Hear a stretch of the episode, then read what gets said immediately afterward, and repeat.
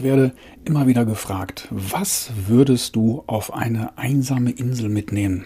Hm, eine einsame Insel, damit die erste Insel nicht ganz so einsam ist und äh, fürs Inselhopping. Das ist nicht die Frage. Es geht auch nicht darum, um das Missverständnis neulich im Supermarkt, als die freundliche Stimme sagte, wir öffnen Katze 3 für Sie. Das habe ich zumindest verstanden und das erinnerte mich dann an ein Suchplakat für einen Stubentiger, wo ein freundlicher Mensch die Speisekarte eines chinesischen Imbisses drunter geklebt hat und Ente süß-sauer einkringelte. Darum ging es auch nicht. Ähm, herzlich willkommen zu Nummer 51 von Ins Unreine gesprochen, ähm, der Impro-Podcast. Ist der das eigentlich? Er ist insofern improvisiert, als dass es kaum ein Skript gibt. Nicht? Das ist so wie Stand-up nicht Comedy. Da kommt das dann immer mal wieder durch. Die Comedy kommt durch, wie ihr in der Einleitung erfahren musstet. Ich werde auch immer wieder gefragt in meinen Kursen, Workshops und Seminaren. Naja, da traut sich kaum einer zu fragen, weil ich so viel erzähle. Und die meisten Leute dann schwindlig zur Tür eilen, weil es so viele Informationen gibt und so viele neue Dinge, die man erstmal verarbeiten muss. Und wer Fragen stellt, naja, der hat es vielleicht nicht verstanden. So kann das zumindest sein, deshalb wenig Fragen. Und vielleicht müssen deshalb auch die Türen verschlossen bleiben, damit keiner rauskommt. Wie bei den Kaffeefahrten früher. Gibt es die noch? Ich weiß es nicht. Egal, der Schalk sitzt im Nacken, mehr oder weniger, in dieser 51. Folge. Und ja, tatsächlich gibt es diese eine Frage und äh, fiel mir ein, dass ich vielleicht darauf, auch wenn sie noch keiner so äh, artikuliert gestellt hat. Was sind denn so deine Top-Tools? Da sehe ich immer mal wieder in den mehr oder weniger sozialen Medien, dass da so wahre Listen von tollen Hightech-Tools und Apps aufgeführt sind, am besten mit einem Affiliate-Link zu einem Händler, womit dann der Linker dann auch noch Geld verdient. Das gibt es hier nicht, die gibt es nachher in den Show Notes beziehungsweise nachher in meinem Arbeitsablauf. Ihr werdet das gleichzeitig haben, das Audio und die Links. Allerdings keine Affiliates, das heißt, ich verdiene damit nichts. Maximal Aufmerksamkeit, Anerkennung, Zuspruch, Berühmtheit, hm, ja, Aufmerksamkeit und Anerkennung, das ist schon toll. Das äh, befriedigt bzw. belohnt äh, meine künstlerische Seite die noch nicht ausgelebt ist. Worum ging's? Ach ja, selber schwindlig geredet. Es geht nicht um Katzen, es geht auch nicht um Inseln, sondern hm, um Dinge, die mir persönlich unheimlich viel Spaß machen und die bei der Strukturierung, bei der Arbeit helfen. Also hier ist jetzt natürlich nichts strukturiert. Aber was nehme ich mit und was finde ich selten auf einer Liste, äh, die ich finde? Also auf den Listen, die ich finde, finde ich ganz selten das klassische Notizbuch. Aber was ist ein klassisches Notizbuch? Das ist so etwas für die Jüngeren unter uns.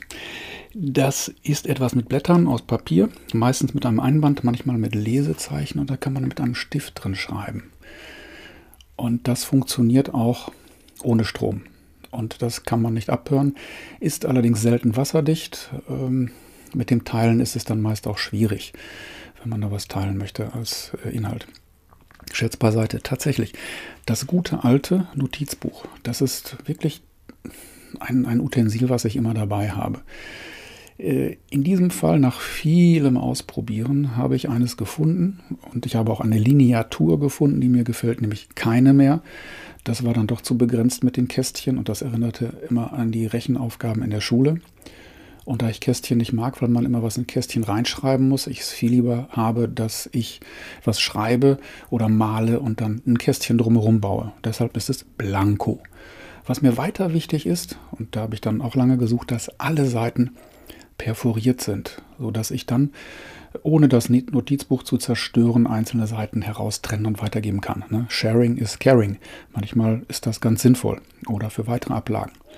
Klar, äh, Zetteltasche im Hinter, also im hinteren Bereich, wo ich dann ja, Tickets, falls ich die ausgedruckt habe, äh, einfügen kann. Oder mh, hm, so Klebeetiketten bzw. Symbole, äh, Klebepunkte, um die Dinge, die ich dort schreibe, hervorzuheben. Lesezeichen habe ich gesagt, Stiftlasche ist wichtig. Und ähm, die Papierbeschaffenheit. Äh, das ist auch so eine Kunst und eine Sache für sich.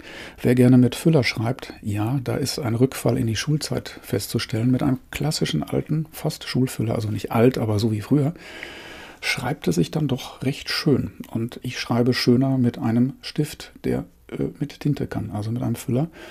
Und da braucht es Papier, das äh, blickdicht ist, beziehungsweise Tinte nicht verlaufen lässt und nicht durchscheint. Und da habe ich ein Produkt gefunden von dem Florian Lapis, das heißt Worknotes, eine ganz feine Geschichte. Und äh, ja, Link dahin äh, in der, nicht in der Bio, Link in den Shownotes, weil ich bin von dem Ding, ich habe jetzt schon echt einige, etliche äh, beschrieben und bin immer noch begeistert. Ich habe bisher kein besseres gefunden. Ist auch bezahlbar, finde ich, ist recht fair. Hm, Stift dazu, ja, normaler mit etwas breiterer Feder mit Tinte, klassisch. Und wenn es an kleinere Skizzen geht, das sind auch die Dinge, die ich am liebsten tatsächlich in einem Federmäppchen. Ne? Die Älteren unter uns erinnern sich, es gibt Federmäppchen, quasi ein Etui, oh Gott, eine Stifttasche, ne? so zylindrisch mit Reißverschluss, ähm, aus mehr oder weniger natürlichen Materialien. Und darin befindet sich neben diesem Füller auch ein kleines Sortiment an sehr feinen Pigmentstiften. Die sind sehr, sehr fein und eignen sich für Skizzen. Und das in verschiedenen Farben. Und auch da verschiedenstes ausprobiert, verschiedene Marken. Und ich bin bei der Firma Sakura Mikron hängen geblieben. Für Zeichner, Grafiker, die dürften das kennen. Es gibt noch eine japanische Firma, eine weitere japanische Firma, ich glaube Copic heißt die. Die können das auch. Wunderbar, dauerhaft, verschmiert nicht und ein klares Schriftbild selbst für Leute, die kein klares Schriftbild haben. Und warum handschriftlich? Okay, ich mag, ich mag die Haptik.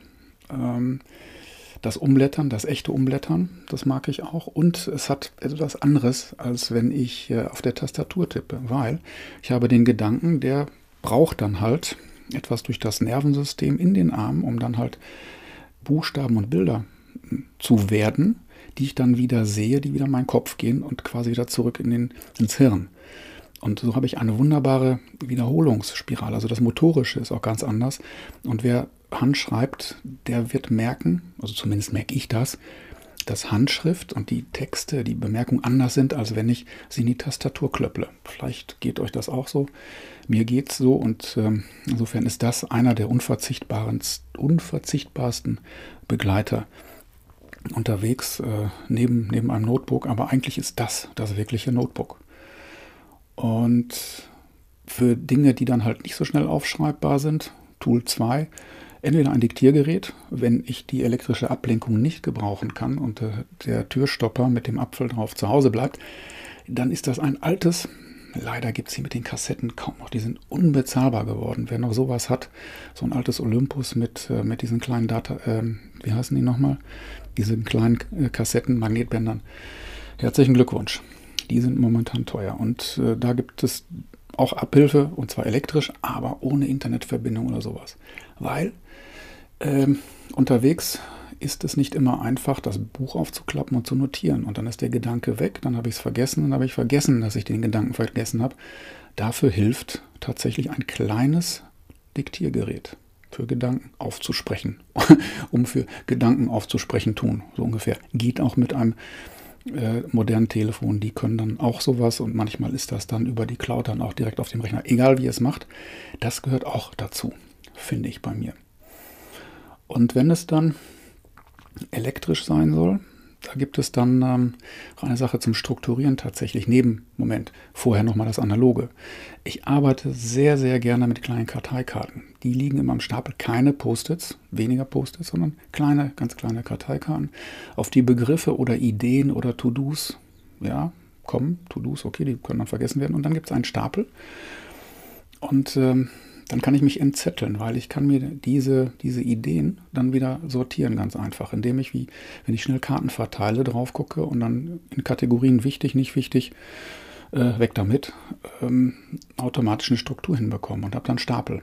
Die kann ich dann in der Stapelverarbeitung abarbeiten. Sehr analog, funktioniert allerdings vor allem, wenn ich schnell diese Einsortierung mache, dann kommt das Gehirn gar nicht so sehr dazu, zu überlegen, die Kunst ist natürlich, das Ganze ziemlich flott zu machen, dann ist das irgendwo im Unter- oder Unbewussten und das sortiert dann automatisch verdammt gut.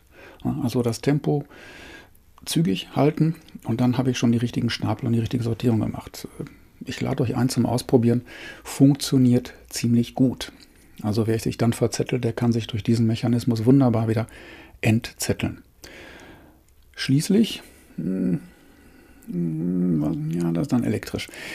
Ich arbeite gerne, wenn ich Gedanken habe, tatsächlich, wenn es ähm, um Präsentationen geht oder äh, für Beiträge eine gewisse Struktur aufzubauen. Man nimmt Mindmaps.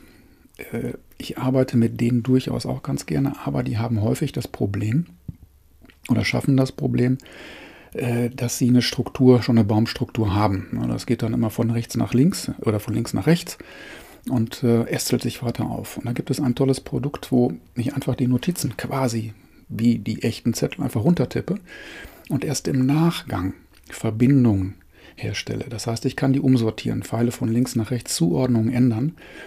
Und äh, im schönen Fall habe ich sogar fast schon eine Präsentation fertig. Natürlich nicht so schmuck mit tollen Bildern, aber mit einer Struktur, mit Rahmen drumherum.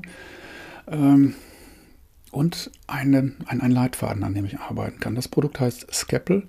Ich, also für den Apfel gibt es das. Ich glaube auch für, für, den, äh, für das Fenster. Das gibt es auch für das Fenster.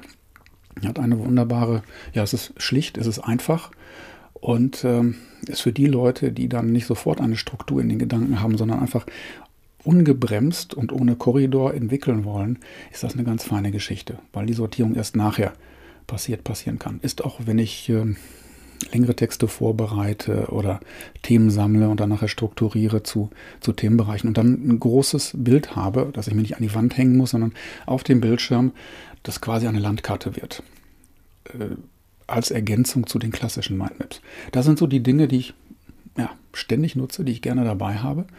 Und das wäre, nein, das ist der Tooltip von heute. Einfach so ungefragt. wenn ihr Fragen habt, dann immer her damit. Ansonsten viel Spaß beim Ausprobieren und ähm, achtet auf die Durchsagen im Supermarkt.